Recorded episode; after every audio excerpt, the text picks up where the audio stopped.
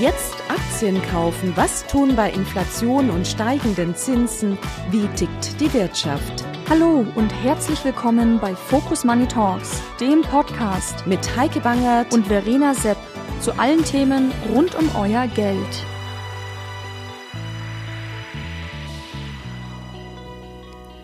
Hallo und herzlich willkommen zurück aus der Sommerpause bei Focus Money Talks.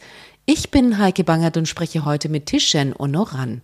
Von der LinkedIn-Influencerin zur Investorin hat sich Tishen als Neulöwin zu den Uldis Maschmeyer, Dümmel und Wörl in die Höhle der Löwen getraut. Dort tätigt sie Investitionen, die sonst im Team eher vernachlässigt werden. Der erste Deal ist unter Dach und Fach.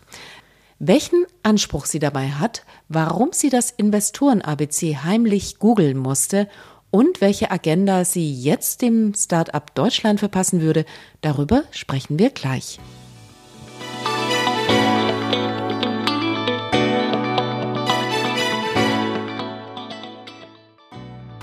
Tishan, vielen herzlichen Dank, dass ich mit dir sprechen darf für Focus Money Talks und vor allem, dass ich hier in deinen Räumen mal ein bisschen rumschnuppern darf. Sieht großartig aus. Ja, ich finde, optisch passt du hier auch perfekt rein. Äh, man kann es ja jetzt nicht sehen, weil es ein Podcast ist, aber du hast ein ganz tolles orangefarbenes Kleid und wenn man bei uns hier im Büro am Frauenplatz ist, dann wird man sehen, dass jeder Raum ja eine eigene Farbe hat und wir sitzen jetzt in einem pinken Raum tatsächlich. Genau, also früher hätte man gesagt, passt gar nicht, aber Color Blocking. Zeiten, Zeiten, haben sich Total. geändert. Genau, wir tragen Farbe und zeigen das auch.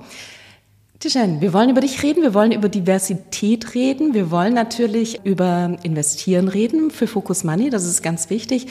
Lass uns mal ganz kurz über dich reden. Ich habe in deinen Lebenslauf reingeschnuppert natürlich und der ist so voll wie bei jemandem, der aus dem Berufsleben ausscheidet. Also da fragt man sich, bist du sowas wie ein Überflieger oder ist dir total schnell langweilig? Genau, wie machst du das? Das ist interessant, dass du das so wahrnimmst, weil wenn ich drauf schaue oder das selbst auch erlebt habe, war das immer so, dass ich jemand war, die positiv neidisch auf andere Leute geguckt hat, die einen totalen Plan haben. Ich hatte nie einen Plan. Ich habe einfach sehr viel sagen wir, organisch gemacht, alles, was mir so über den Weg gelaufen ist.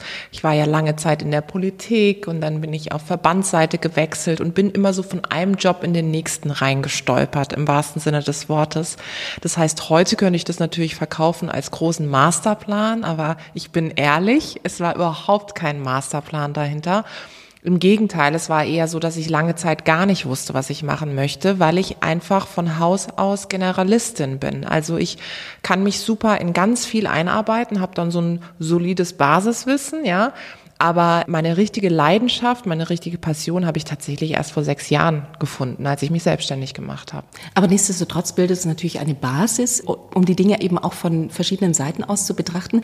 Ein Thema, das dir extremst wichtig ist, ist Diversität und, naja, Gleichberechtigung würde ich mal sagen. Wie kommst du darauf? Was hat das mit deinem Leben zu tun? Wie bist du darauf gekommen? Also ich komme aus einem Elternhaus, wo Diversität per se schon eine Rolle gespielt hat, weil meine Eltern aus der Türkei eingewandert sind und weil meine Eltern beide immer großen Wert darauf gelegt haben, dass mein Bruder und ich selbstständig sind und eigenverantwortlich aufwachsen. Und gerade auch bei mir, vor allem mein Vater, der ja großer Feminist ist, der hat immer gesagt, sei unabhängig. Und diese Unabhängigkeit ist etwas, was für mich total wichtig ist in puncto Gleichberechtigung, aber auch Diversität zu verstehen, dass wenn man von Haus aus vielleicht nicht die Möglichkeiten hat, an Entscheidungstischen Platz zu nehmen oder eben auch viel Kapital mit von Haus aus mitbringt, dass man dann selbstständig und selbstbestimmt dafür sorgt, dass man trotzdem es irgendwie in Anführungszeichen schafft, egal was man jetzt darunter versteht, aber dass man eben seinen Weg geht. Und das heißt, die Basis für Diversität wurde bei mir zu Hause schon gelegt, aus der eigenen Geschichte meiner Eltern, aber auch aus dem, wie sie mich und meinen Bruder erzogen haben. Und das war immer etwas, was mich begleitet hat. Und dann fing es in der Politik an, je höher ich kam, desto undiverser wurde es, also desto alleiner, ich weiß nicht, ob es das Wort gibt, einsamer, ja, war ich am Ende weil an der Spitze war es natürlich so, dass die Top-Entscheidungsträger eben Entscheidungsträger waren und keine Trägerinnen. Lass uns trotzdem nochmal über den Anfang sprechen. Also deine Eltern waren damals selbstbewusst, haben darauf gedrungen, dass ihr das seid. Das war ja nicht immer so. Ich erinnere eben auch, also ich bin in Stuttgart geboren, es war sehr konservativ, ja. wir sind dann aufs Land gezogen, es war sehr konservativ. Mhm. Manchmal waren da schon auch echte Blockaden spürbar. Ja. Wie ist das in Karlsruhe gewesen? Und wie ist das Wollen bei deinen Eltern gewesen? Wollen wir die Diskussion um Stuttgart und Karlsruhe? Nee, gar nicht, auf keinen Fall. Nur ganz kurz. Baden gegen Schwaben. Nein, also meine Eltern haben, äh, sind null konservativ oder so, sondern die haben eine ganz offene Einstellung. Und dadurch, dass sie selber eben sehr hart gekämpft haben, ein Leben in Deutschland aufzubauen, was meinem Bruder und mir größtmöglichste Freiheit bringt, haben sie eben sehr auf diese Unabhängigkeit gepocht. Also mein Vater hat immer gesagt, verdien dein eigenes Geld. Ja, als ich dann, als dann irgendwann klar war, dass mein Mann und ich heiraten, war die erste Frage von meinem Vater, hast du dann trotzdem noch ein eigenes Konto? Und wer kriegt welchen Nachnamen? Ja, so. Und das war ihm total wichtig, dass er gesagt hat, sei nie abhängig, weil du musst auch gerade als Frau sagen können, ich gehe, wenn ich gehen möchte und dann nicht finanziell abhängig von deinem Partner sein. Und das hat mich so geprägt, dass ich ganz früh angefangen habe zu arbeiten, Flyer auszuteilen und so weiter. Und du hast natürlich recht, wenn man sich Baden-Württemberg anguckt, interessanterweise zeigen das auch Studien, das ist natürlich schon von so einem gewissen Konservatismus geprägt, was so die Erziehung, die Werte betreffen.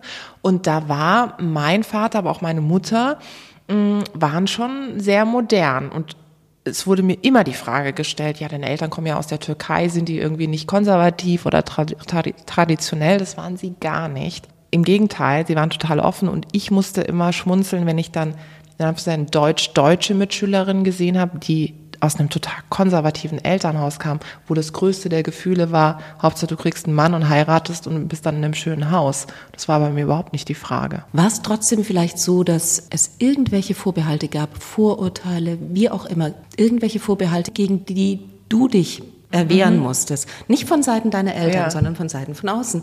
Tatsächlich gab's das und das hat auch eher subtil angefangen mit berühmten Fragen wie ähm, trägt deine Mama ein Kopftuch und so weiter und so fort. Ja, das kann man ja noch so als Neugier, sage ich mal, auslegen. Aber es war interessant, weil als diese Fragen kamen, habe ich mir immer gedacht, warum stellen diese Menschen diese Fragen? Weil zu Hause habe ich einfach ein ganz selbstbestimmtes, offenes Leben geführt. Also ich habe jetzt nie gedacht oder meine Eltern haben mir nie das Gefühl gegeben, es gibt zwei Kulturen und du musst dich entscheiden. Es gibt ja durchaus so Familien, die sagen, unsere Ursprungskultur ist uns noch wichtiger als die Kultur, in der wir jetzt sind. Das war bei meinen Eltern gar nicht. Die haben immer gesagt, wir leben in Deutschland. Deswegen musst du und dein Bruder, ihr müsst perfekt Deutsch sprechen können. Mein Türkisch ist ja deswegen leider nicht so gut. Mm, Aber das war ihnen extrem wichtig, dass wir eben hier alle Möglichkeiten dieser Welt haben. Und dann später in der Politik habe ich natürlich gemerkt, dass eine Schublade nach der nächsten aufgegangen ist. Also es fing schon damit an, dass ich im Wahlkampf auf einmal irgendwie die Islamvertreterin der FDP war, obwohl ich das gar nicht sein wollte. Einfach nur, weil mein Name so ist, wie er ist. Also auf Panels musst du dir vorstellen, haben die Leute immer mir die Fragen rund um Integration, Islam und die Türkei-Politik gestellt. Und ich saß dann da und habe gedacht, naja, mein Kollege heißt jetzt hier Heinz, aber ich glaube fast, dass Heinz belesener ist, was die Türkei-Politik betrifft, als ich es bin. Also da kam es dann richtig zutage und da wurde es dann transparent, dass es eben diese Vorurteile in den Köpfen gibt. Du bist in die Politik gegangen, das ist ja total selten in jungen Jahren. Was hat dich dazu erwogen, das zu tun? Ich wollte wirklich richtig was verändern. Also ich habe schon immer diesen Veränderungsdrang und Willen gehabt. Das fing schon in der Schule an, dass ich äh, immer diskutiert habe. Ich habe nie Sachen stehen lassen. Also ich war die Meisterin des Diskurses, nicht der Meist die Meisterin der Noten, ja, aber die Meisterin des Diskurses.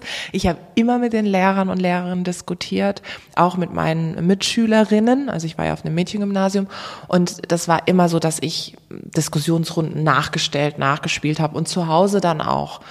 Und dann hat mein Vater, er war es am Ende der, der gesagt hat, sag mal, geh doch in die Politik. Mein Vater ist auch sehr politisch interessiert und hat auch eine große Affinität und sagte dann, wenn ich das irgendwie nicht ausleben konnte, diesen Traum, vielleicht kannst du das ja dann machen. Und dann bin ich bei den jungen Liberalen gelandet und kam mir vor wie der größte Alien im Raum, weil ich natürlich anders aussah, anderes Geschlecht hatte. Es waren meistens Männer oder junge Männer.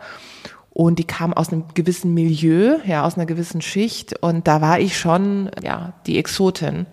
Hat mich aber nicht abgehalten. Also ist bei mir immer so, immer wenn ich in Räumen die Exotin bin, dann denke ich, okay, jetzt erst recht, jetzt setze ich hier ein Zeichen und nutze diesen Status des irgendwie anders sein, damit ich hier auch Veränderungen anstoßen kann. Du hast für Silvana gearbeitet, Silvana mhm. Koch-Marin. Hattest du das Gefühl dann am Ende, du konntest tatsächlich was verändern? Ich meine, viele haben ja die Kritik gerade in der Politik, dass man so wenig verändern kann, dass man so viel machen muss und dass am Ende der Kompromiss dann immer so völlig lauwarm ist. Ja, ich hatte schon das Gefühl, dass ich etwas verändern kann. Ähm, das hat aber, je höher ich kam, abgenommen, muss ich sagen, diese, diese Erkenntnis, dass ich wirklich was verändern kann. Jetzt würde man ja denken, von dem politischen Konstrukt ist es so, je mehr Macht du hast, desto mehr Einfluss hast du.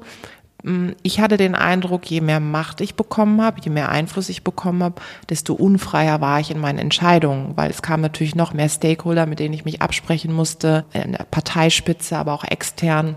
Und die größte Veränderungskraft hatte ich eigentlich im Lokalen also in Karlsruhe. Und kann man sich dann drüber lustig machen, dass man irgendwie so Kreisvorstandssitzungen hat, wo es um den Tag des Baumes geht oder so oder um die Straßenverordnung. Ja, aber am aber, Ende ist dann eben tatsächlich der Baum oder was ja, auch genau. immer, da steht dann was. Ja, ja, der steht dann da. Und wenn du das dann siehst oder auch, wenn es irgendwie um eine Schule ging, die noch mal ein paar mehr finanzielle Mittel gebraucht hat oder so, da habe ich dann gedacht, boah, das ist echte Politik. Und ich habe ja dann auch im Europäischen Parlament gearbeitet, du hast es erwähnt, auch für Silvana Koch-Marin, aber eben auch in der Fraktion, in der liberalen Fraktion. Und natürlich habe ich auch Veränderungen gestaltet, in dem Sinn, dass ich Resolutionen geschrieben habe, aber die landeten dann halt in der Fraktion irgendwo und dann wurde vielleicht ein Satz von mir zitiert und das war's. Also da habe ich diesen Gestaltungswillen nicht direkt gespürt. In Karlsruhe mit der Straßenverordnung und mit dem Support der Schule auf jeden Fall da schon. Ja. ja. War das dann der Grund, warum du gesagt hast, nee, das ist vielleicht doch nicht für mich, da kann ich zu wenig bewegen oder? Ich glaube, ich bin zu ehrlich für die Politik und ich bin wahrscheinlich auch viel zu direkt ehrlicherweise, wenn ich mir heute die Politik angucke, dann reizt es mich schon, weil ich denke, dass Menschen, die sehr direkt und ehrlich sind, gerade jetzt gebraucht werden in der Politik. Aber ich habe schon gemerkt, dass dieses Spiel um Befindlichkeiten und Eitelkeiten etwas ist, was mich total abgeturnt hat irgendwann. Jetzt sind wir alle auch irgendwie in der Wirtschaft sehr eitel und je höher du kommst, desto eitler wird's. Heute kann ich da natürlich auch ein bisschen anders mit umgehen, weil ich diese Spielregeln kenne.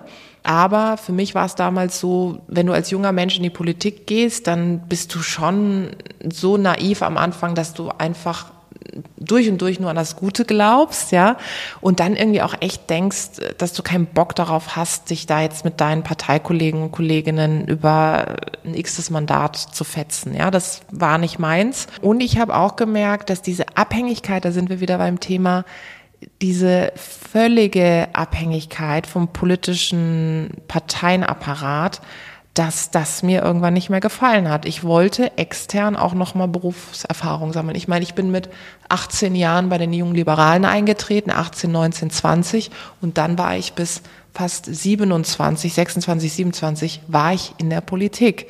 Das ist schon lange, aber auch eben sehr jung. Und ich habe gesagt, nee, ich möchte auch mal rausgehen und wenn ich dann irgendwann wieder in die Politik komme, okay, aber ich möchte nicht davon abhängig sein. Du könntest ja auch keine Ahnung, irgendwie bei Siemens sitzen, ja? Wäre das für dich denkbar? Ich meine, du hast einen Weg eingeschlagen, den du eingeschlagen hast, und wir sprechen gleich nochmal darüber, aber es könnte ja dann tatsächlich auch sein. Warum sitzt du nicht bei Siemens irgendwo in so einer Führungsetage und ähm, besprichst dich in ganz vielen Besprechungen, wie die man dann eben hat? Warum nicht? Weil ich, das klingt total pathetisch, aber ich habe einen Auftrag und ich möchte wirklich etwas verändern. Das heißt nicht, dass ich das bei Siemens nicht kann, aber auch innerhalb von Unternehmen findet ja Politik statt und irgendwie muss man sich dann doch einordnen und sagen, ich gehe vielleicht den Weg des geringsten Widerstandes und äh, versuche hier auch dass der Team Spirit passt und dass alle irgendwie gut drauf sind und dass wir gemeinsam hier äh, nach vorne gehen. Und das mache ich natürlich mit meinen Unternehmen auch, aber ich kann sie selber prägen.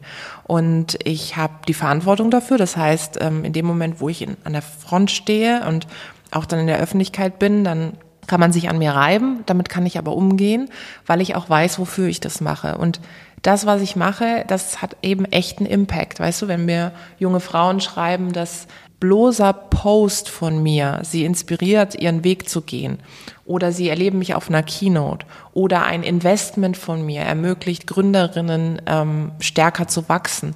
Das hat für mich so eine maximale Veränderung. Und da wäre mir eine Führungsposition in einem Konzern zu eng. Ich hätte nicht diesen Gestaltungsspielraum, den ich heute habe. Was genau verstehst du unter Diversität? Also was ist deine Message? Ich meine, man kann ja vieles darunter verstehen, ja? Und sicherlich irgendwie ist es ein Begriff, der auch wächst. Was ist deine Definition? Was ist dir wichtig? Für mich ist Diversität die DNA unserer Wirtschaft. Und zwar in allen Facetten. Ob es darum geht, unterschiedliche Perspektiven am Tisch zu haben, ob es darum geht, ein Produkt aus verschiedenen Perspektiven sich anzuschauen, ob es um diverse Geschäftsmodelle geht. Ohne Diversität funktioniert es heute nicht mehr. Und das zeigen ja auch Studien, dass diverse Teams besser performen. Aber ich merke immer wieder, auch in unserer Beratung, wenn wir Unternehmen in puncto Diversität beraten, dass das gerade auf den Führungsebenen, in den Vorständen, bei den CEOs im Herz und im Hirn ankommen muss, dass Diversität wirklich Sinn macht. Weil die Studien gibt es seit Jahren, die zeigen die Kausalität von der Performance von Teams hin zu Umsatz und Rendite. Nur hm, offensichtlich scheint es nicht so viele zu glauben, sonst würden sie es ja umsetzen. Und deswegen ist mein, meine Arbeit besteht darin, diese CEOs und Vorstände zu überzeugen, das Feuer in ihnen zu entfachen für das Thema auf eine strategisch innovative Art, ohne jetzt irgendwie einen Aktivismus zu postulieren, sondern aufzuzeigen, hey, das ist wichtig für dein Unternehmen, für deinen unternehmerischen Erfolg. Und deswegen ist Diversität für mich die DNA unserer Wirtschaft. Warum ist das hierzulande so wenig umgesetzt? Also woran liegt's? Liegt's an den, ich will jetzt nicht sagen Männern, doch, ich sage es mal Männern.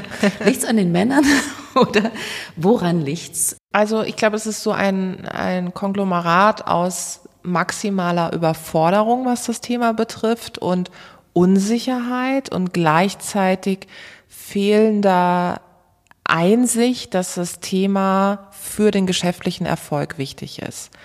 Weil in Gesprächen merke ich zum Beispiel mit CEOs, dass die häufig sagen, ja, Frau Unaran, also das mit dem Gendern, das wollen wir jetzt alle hier nicht, das bringt doch gar nichts. Oder, ah, wissen Sie, das mit der Frauenquote, das ist irgendwie, das macht doch keinen Sinn. Die Frauen wollen doch aufgrund ihrer Leistung nicht des Geschlechts eingestellt werden oder weiterkommen. Und das heißt, sie nehmen sich sozusagen eine punktuelle etwas Punktuelles raus aus dem Dialog und bauen ihre komplette Argumentation, warum sie nicht im Bereich Diversity unterwegs sind, darum auf. Dabei ist Diversität natürlich nicht nur Geschlecht und es ist eben auch nicht nur Gendern, sondern es ist die Big Picture äh, Perspektive, dass es eben darum geht, möglichst diverse Teams zu haben, damit die Produkte eben bestmöglich auf den Markt kommen. Und daher lautet die Antwort auf deine Frage, dass diese völlige Überzeugung, dass Diversität für den Geschäftserfolg wichtig ist, eben nicht da ist. Sonst würden die CEOs machen und auch die Vorstände und die Verantwortlichen. Guck mal, jedes Unternehmen investiert oder viele Unternehmen investieren so viel Geld in Strategieberatung und holen sich da Beratung von außen rein und investieren in Innovation und auch viel auch in Kultur im besten Fall. Aber bei Diversität sagen sie dann immer, ja, das müssen die Frauen selber machen, die können Frauennetzwerk gründen, wir machen ein bisschen äh, Dancing auf einem CSD-Wagen. Also daran siehst du, dass die Wichtigkeit für das Thema und die Erkenntnis, dass es wichtig ist, eben nicht da ist. Ist es vielleicht auch so, dass möglicherweise man versucht, trotzdem immer noch seine Pfründe zu sichern und man deshalb Vorbehalte hat, ohne sich das vielleicht einzugestehen? Mm, das spielt mit Sicherheit mit rein, weil natürlich zeigen auch, es ist ganz spannend in der Wissenschaft zu sehen, dass das sogenannte Ähnlichkeitsprinzip auch vorherrscht. Das bedeutet, Menschen stellen Menschen ein, die ihnen besonders ähnlich sind. Das ist was ganz Natürliches. Aber wenn du in der Führungsrolle äh, bist, dann solltest du schon darauf achten, ob jetzt das Vorurteil, das in deinem Kopf sich breit macht, ob das wirklich so sinnvoll ist oder ob es nicht viel sinnvoller ist, mal in das Gegenteil zu investieren. Und natürlich bedeutet Diversität auch eine neue Verteilung von Macht. Weil je mehr Perspektiven am Tisch sitzen, desto mehr Diskurs gibt es und desto mehr musst du dich als Verantwortlicher auf den Diskurs einlassen. Du musst die Fähigkeit haben, nicht nur zuzuhören, sondern eine andere Perspektive wirklich zuzulassen.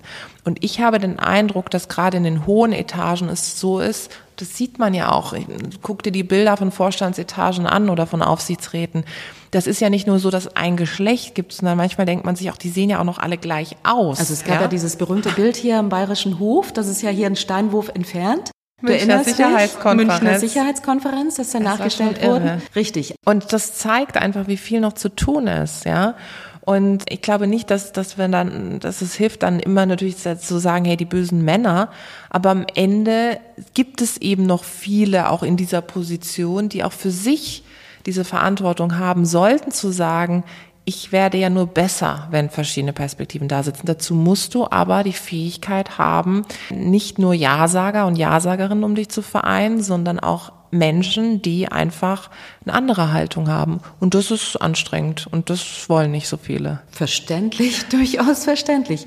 Was ist das Problem der Frauen? Also ich meine, ich will jetzt nicht auch so generalisieren. Das ist natürlich schwierig, wenn man über dieses Thema spricht. Man springt von einer Schublade in die ja. nächste, ist schwierig. Aber was ist deine Erfahrung? Was ist das bisschen das Problem bei Frauen? Mm, also ich glaube schon, dass Verschiedenes zusammenkommt. Auf der einen Seite unsere Sozialisation, die vielerorts einfach uns noch suggeriert, dass wir dankbar und demütig sein sollten, dass wir da sind, wo wir sind. Und je höher wir kommen, desto stärker wird einem das immer wieder gesagt. Es war sehr interessant, die Berichterstattung rund um Höhle der Löwen bei mir zu sehen. Ich habe mich da hingesetzt und ich habe einfach Businessfragen gestellt oder ich habe auch gesagt, ich bin die Beste hier in der Runde, was Markenbildung betrifft. Das hat zu maximaler Irritation geführt.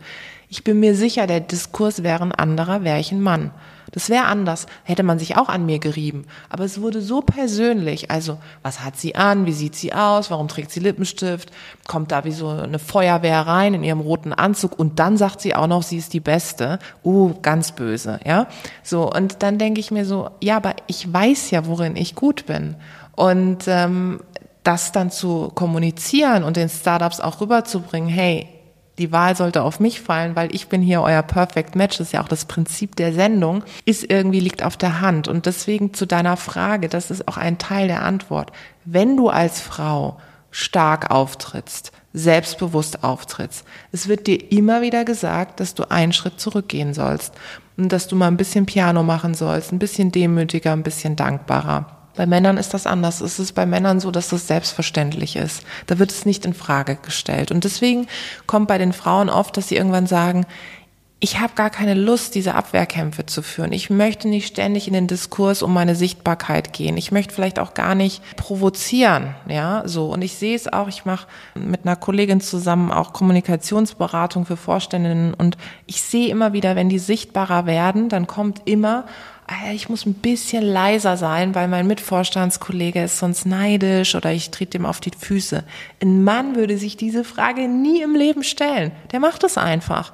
Und da finde ich, ist es unsere Aufgabe als Frau zu sagen, wir müssen auch sichtbarer sein, weil die Sichtbarkeit im Vorstand bringt ja nichts, wenn wir nicht unsere Stimme nutzen können und wenn wir nicht diese, meine Freundin oder Kollegin Christina Fassler, mit der ich das mache, die Kommunikationsberatung, die sagt immer Diversity of Voices. Wenn wir diese Perspektivenvielfalt im öffentlichen Diskurs nicht haben, bringt es nichts, dass wir eine Frau oder mehrere im Vorstand haben. Und da müssen wir Frauen selber mm, lernen, mit der Angreifbarkeit noch stärker umzugehen und sie immer wieder zu thematisieren, so wie ich es eben mache. Genau, also du sprichst nach allen Seiten. Da geht es nicht darum, Quote ja, Quote nein und damit ist das Thema erledigt. Genau, es ist, bringt nichts, eine Frau im Vorstand zu haben, wenn die Frau härter sein muss als jeder Kerl und dann aber auch noch für ihr Selbstbewusstsein angekreidet wird, dann ist doch irgendwie klar, dass die Frauen irgendwann sagen, ich habe keine Lust. Und deswegen gucken wir in der Diversity-Beratung immer, dass wenn wir nach KPIs, also nach Quoten gehen, dass wir automatisch immer auch an der Kultur des Unternehmens arbeiten. Also du kannst doch nicht sagen, wir setzen jetzt eine Frau in den Vorstand und das Leadership an sich verändert sich nicht. Also die Tonalität ist dieselbe und die Spielregeln sind dieselben, sondern du musst ja auch an den anderen Menschen, die am Tisch arbeiten, den rüberbringen, was für ein Mehrwert Diversität ist und warum es so wichtig, eine inklusive Kultur aufzubauen. Sonst bringt das nichts, dass sozusagen eine Person, die der Alien im Raum ist, da sitzt, weil sie wird dann immer der Alien sein. Polarisieren ist was, was du selbst machst, kannst und auch aufforderst. Du hast enorm viel Zustimmung. Das hattest du vorher schon gesagt. Irgendwie sind ganz viele dabei, irgendwie zu sagen, hey, ich fühle mich inspiriert, das fand ich toll, irgendwie wunderbar.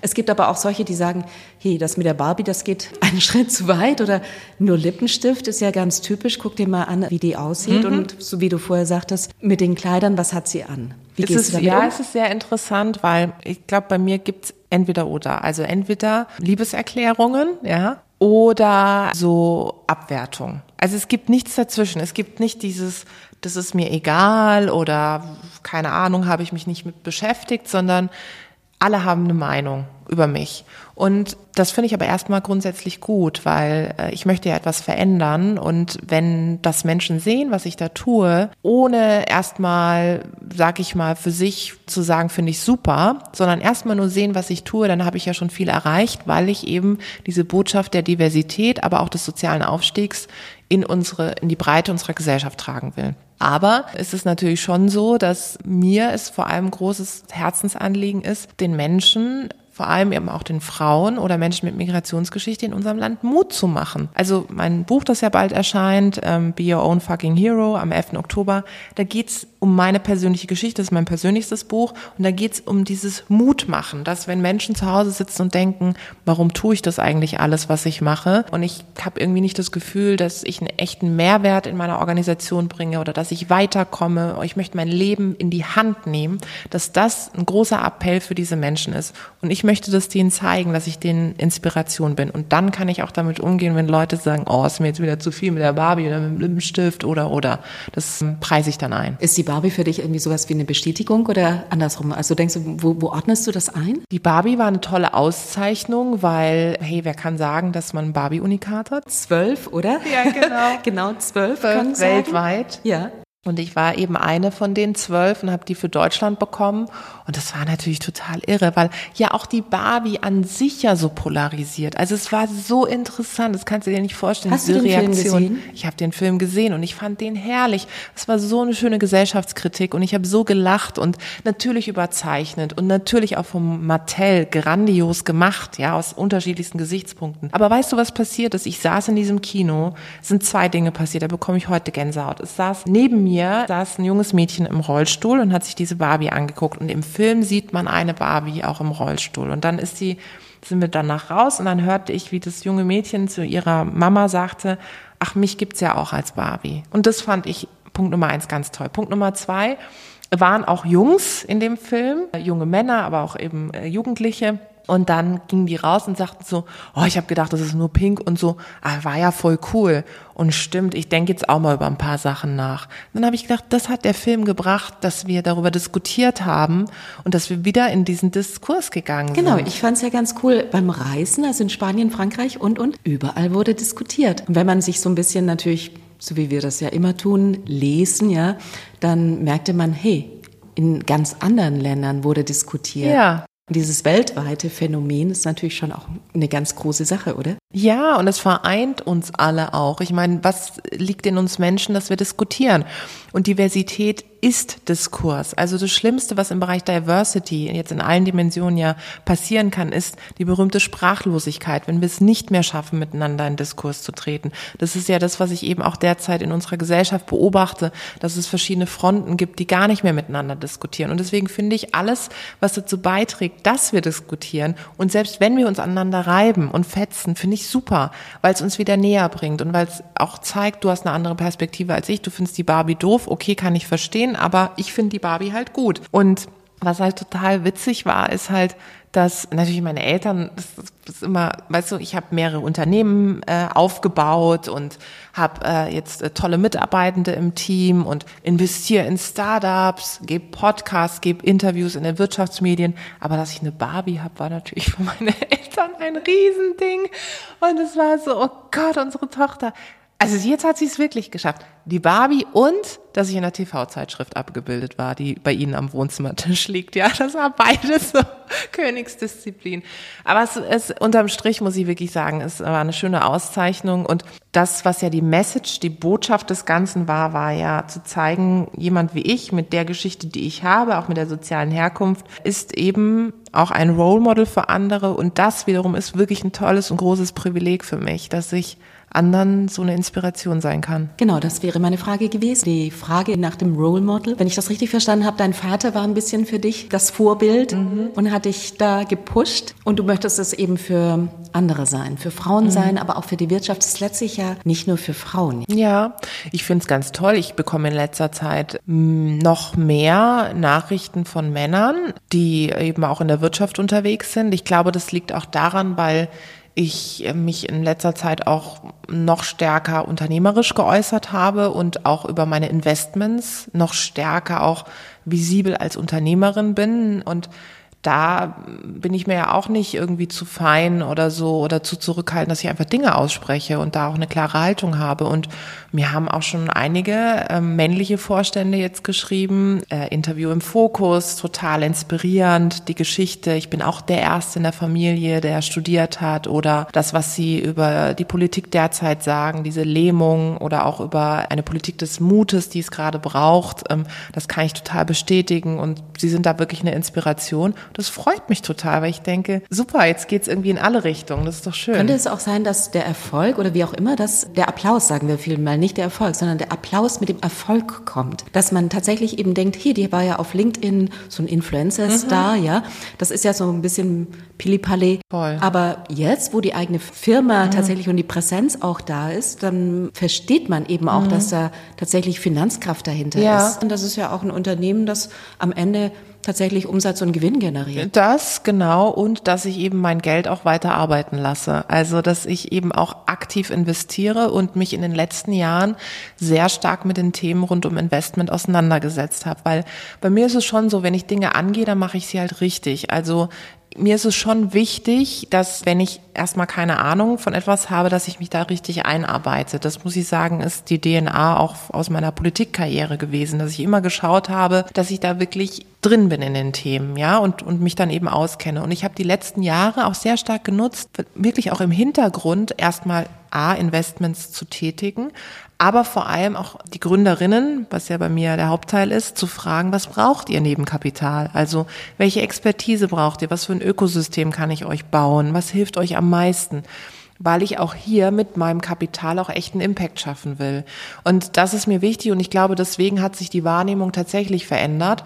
Weil am Anfang war es so, wie du gesagt hast, Adi postet da nette Dinge und irgendwie reagieren da ganz viele Menschen drauf. So richtig verstehen wir es nicht, aber irgendwie hat sie da eine Aufmerksamkeit.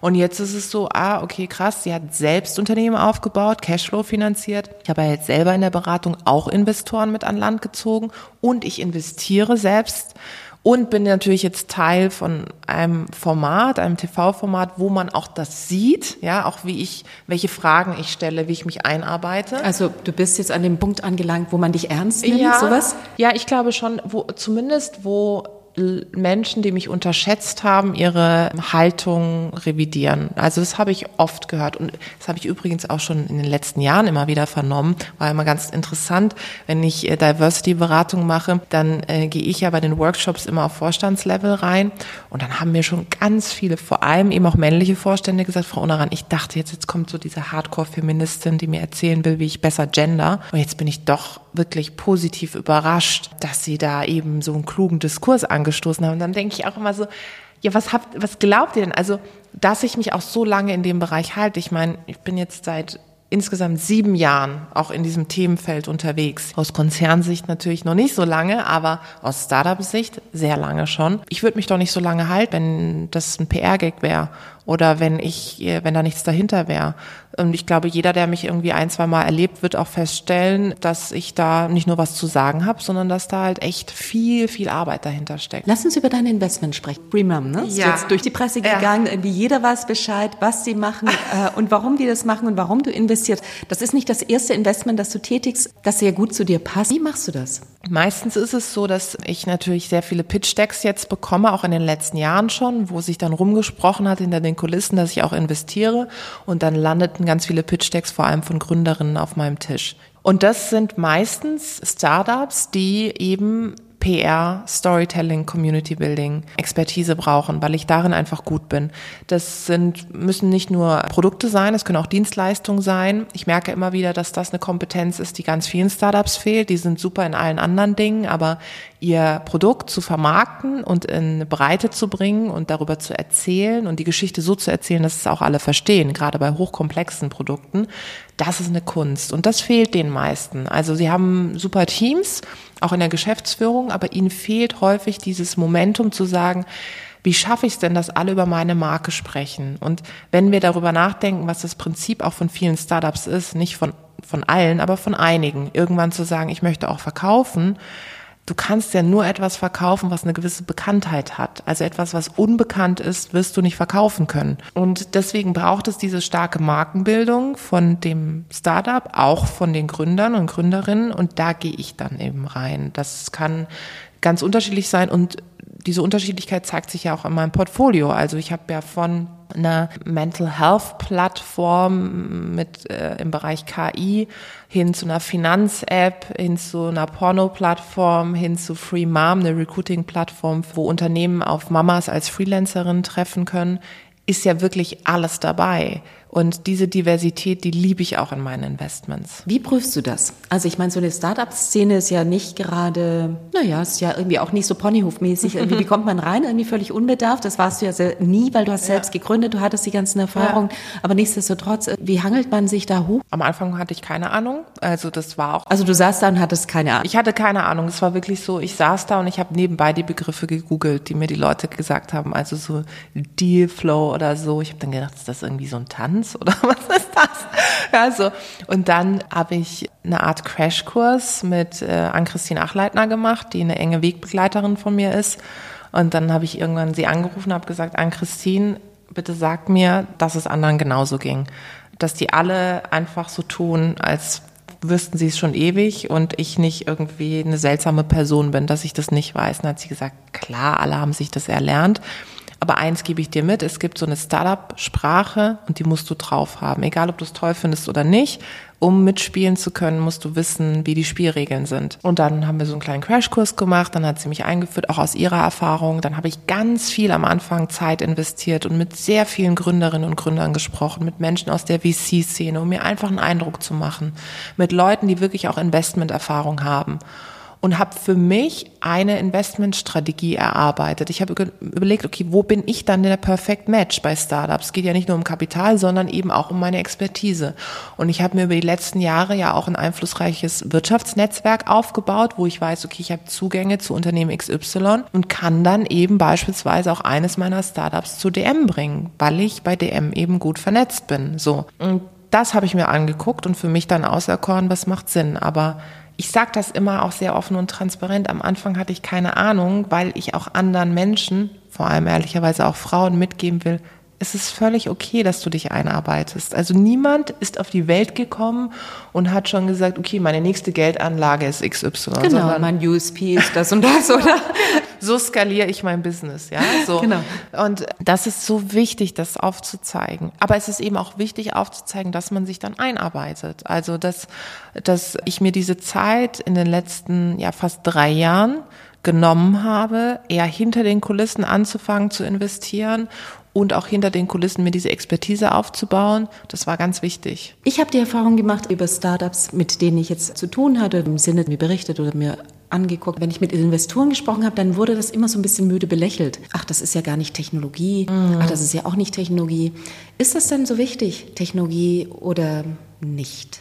Ja, das ist ganz toll, dass du es ansprichst, weil ich erlebe auch, dass es so einen Doppelstandard gibt. Also zum Beispiel, als ich gegründet habe, Global Digital Women vor sechs Jahren, was ja von Anfang an eine GmbH war, es war eben keine NGO oder ein Charity-Projekt oder so, sondern es war eine GmbH. Das heißt, es war von Anfang an klar, dass es ein Unternehmen ist, das natürlich auch Gewinn abwerfen sollte. Ja, das ist ja das Prinzip von Unternehmen. Dass viele gesagt haben, das ist ja nicht ein richtiges Start-up. Weil Start-up ist ja immer etwas, was diesen technologischen Charakter hat und du bringst Frauen zusammen und hast das Thema monetarisiert und machst Sponsoring und so.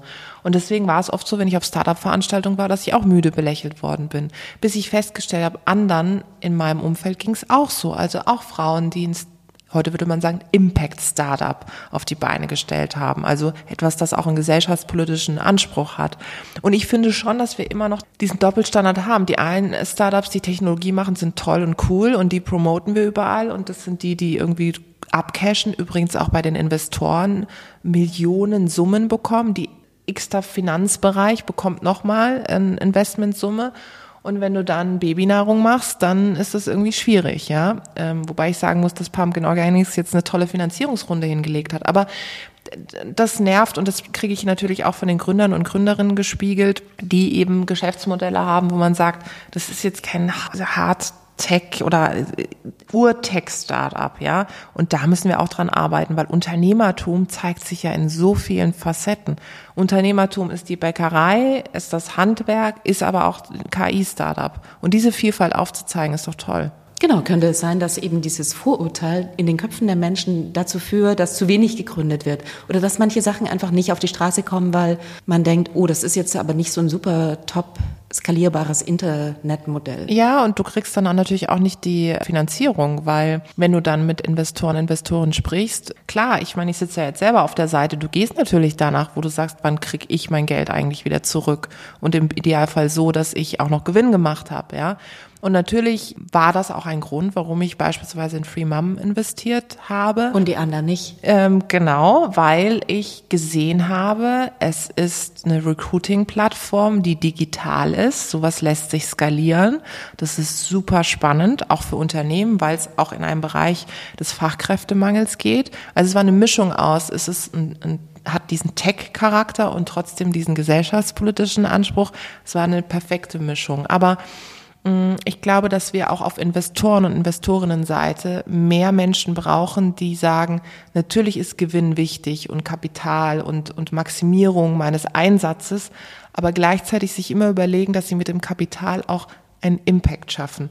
Ich erlebe schon, dass es mehr kommt, aber gerade auf Venture Capital Seite muss das noch viel stärker sein.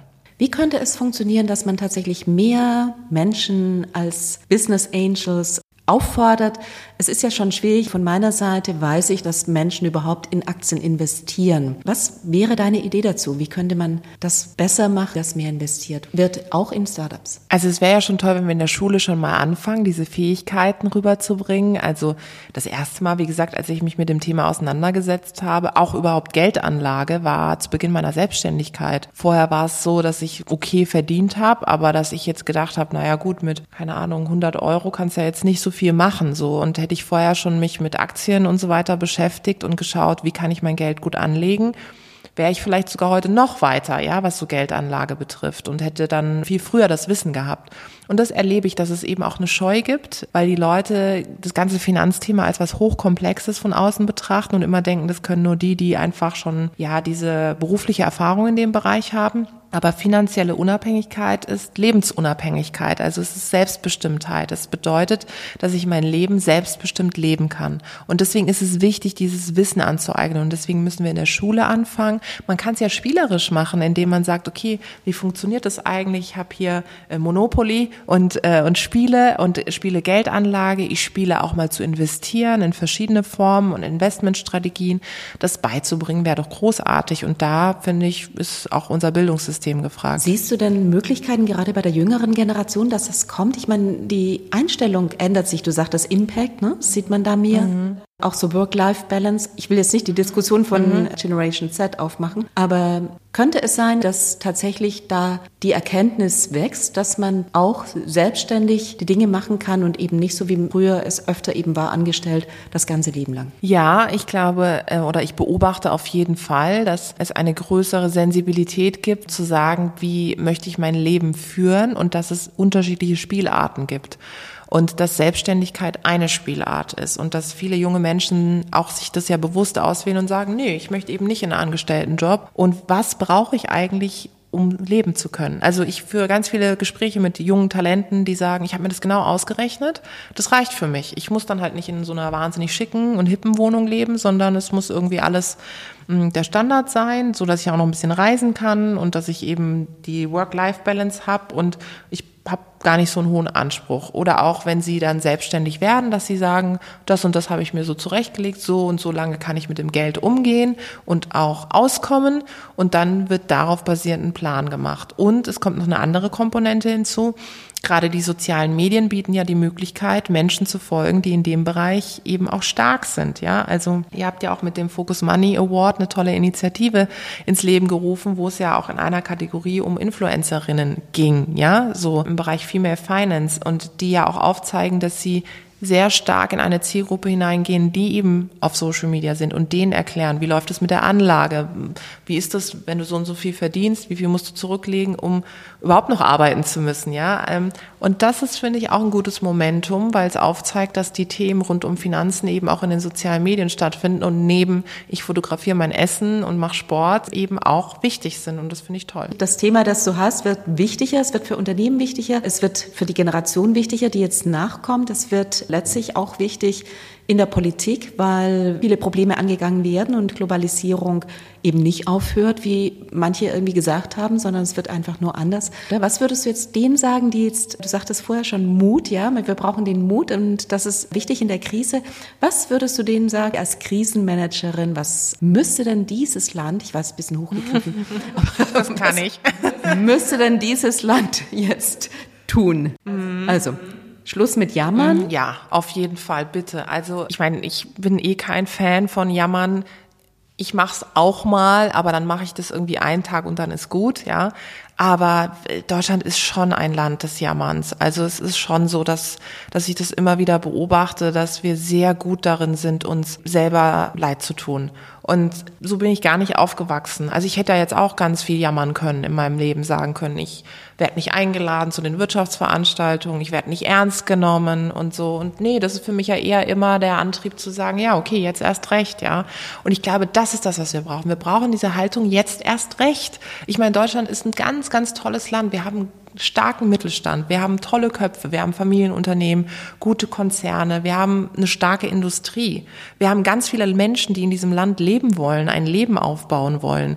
Das hat uns immer geprägt und jetzt müssen wir rauskommen aus diesem Sattsein, ausruhen, sondern sagen, okay, jetzt krempeln wir der Ärmel hoch und was bedeutet das für unsere Wirtschaft? Digitalisierung, Digitalisierung der Verwaltung, Bildung, Menschen, die hier aufsteigen wollen, zu zeigen, du kannst das, wenn du das möchtest, du kannst das hier in diesem Land schaffen. Und deswegen brauchen wir die Politik des Mutes und vor allem auch mal diese Aufbruchstimmung. Also ich glaube, wir brauchen einfach eine neue Agenda, die irgendwie mal diesen, diesen Ruck ja, ein Bundespräsident hat ja mal gesagt, es muss ein Ruck durch Deutschland gehen.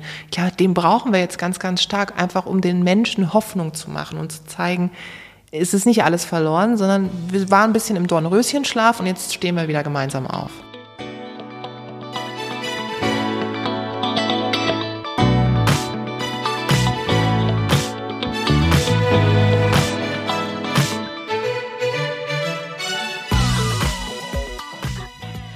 Schluss mit Jammern und einfach mal machen.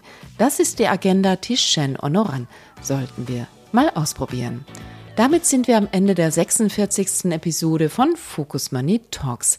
Euch vielen Dank fürs Zuhören und allen eine schöne Woche.